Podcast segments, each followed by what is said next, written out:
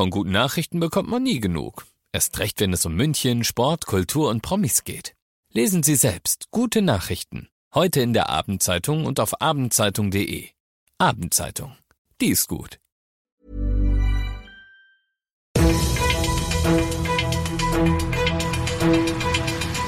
95 5 Charivari, das München Briefing, Münchens erster Nachrichtenpodcast. Christoph Kreis und diesen Themen. Meine Geschichte bei Bayern ist vorbei, sagt Weltfußballer Robert Lewandowski und diese Geschichte ist noch nicht vorbei, schon wieder festgeklebte Klimaaktivisten in München. Schön, dass du bei der heutigen Ausgabe wieder mit dabei bist in diesem Nachrichtenpodcast. Erzähle ich dir jeden Tag in fünf Minuten alles, was in München heute so wichtig war. Das gibt's dann jederzeit und überall, wo es deine liebsten Podcasts gibt und immer um 17 und 18 Uhr im Radio. In Barcelona werden sie sich wegen dem, was heute in Warschau passiert ist, die Hände reiben. Nein, du hast dich nicht im Podcast geirrt, es ist schon noch das München-Briefing, es geht um den FC Barcelona. Der baggert schon seit Wochen offensiv an Robert Lewandowski vom FC Bayern rum und der hat heute so deutlich wie nie zuvor gesagt, dass er weg will und zwar noch in diesem Sommer. Bei einer Pressekonferenz der polnischen Nationalmannschaft eben in Warschau hat der Stürmer Sätze gesagt wie nach allem, was in den letzten Monaten geschehen ist, kann ich mir eine weitere gute Zusammenarbeit nicht vorstellen. Oder auch, ich hoffe, dass der Club mich nicht nur deshalb festhalten wird, weil er es kann. Und am deutlichsten, meine Geschichte beim FC Bayern ist vorbei. Mir ist klar, dass der Transfer die beste Lösung für beide Seiten ist. Lewandowski setzt mit diesen Aussagen heute alles auf eine Karte und er setzt die Bayern-Bosse um Olli Kahn unter Druck.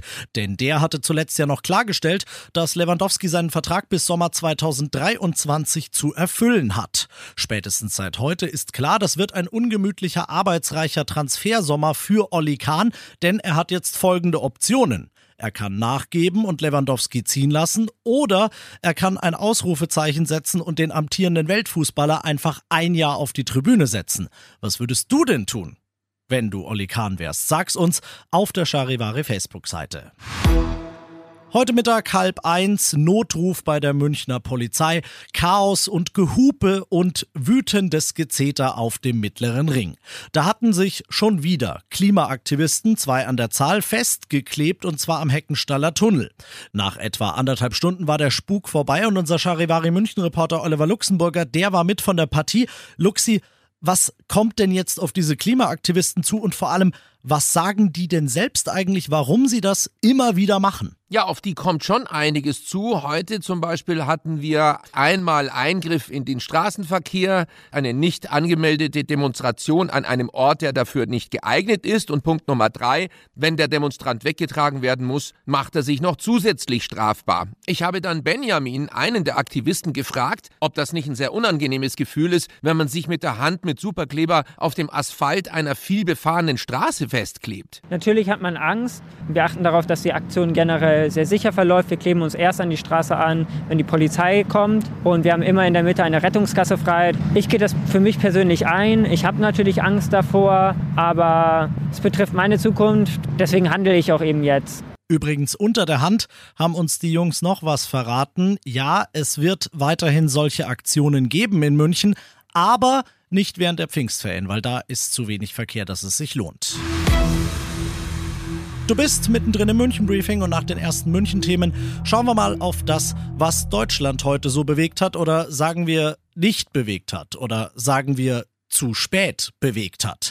Denn 80 Prozent waren das Ziel, es werden aber auch dieses Jahr wieder signifikant weniger werden. Die Deutsche Bahn verfehlt ihre eigene anvisierte Pünktlichkeitsquote bei ihren Zügen laut Konzernchef Lutz auch heuer wieder deutlich.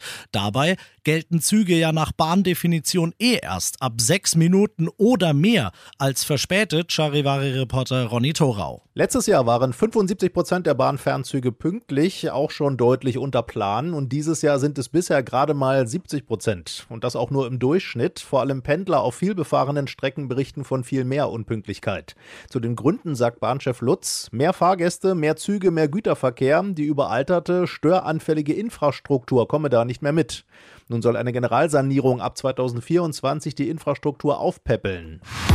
Und das noch zum Schluss. Also eigentlich bin ja, ohne mir selbst auf die Schulter klopfen zu wollen, ich dafür zuständig, hier darüber zu informieren, was in München so abgeht. Aber ich habe schon auch die Größe zuzugeben, wenn das einer besser kann. Und der Oberbürgermeister dieser Stadt, der kann es auf jeden Fall besser. Dieter Reiter ist morgen früh einmal mehr live zu Gast bei Markus und Larissa und informiert. Das heißt für dich zwei Dinge. Erstens, wenn du eine dringende Frage an den OB hast, dann schick die uns gerne auch als Sprachnachricht an die Charivari Studio Hotline. Und zweitens natürlich ab 9 Uhr Radio an und Lausche auf. Ich bin Christoph Kreis. Mach dir einen schönen Feierabend. Abend. 95.5 Charivari, das München Briefing, Münchens erster Nachrichtenpodcast. Die Themen des Tages aus München gibt es jeden Tag neu in diesem Podcast.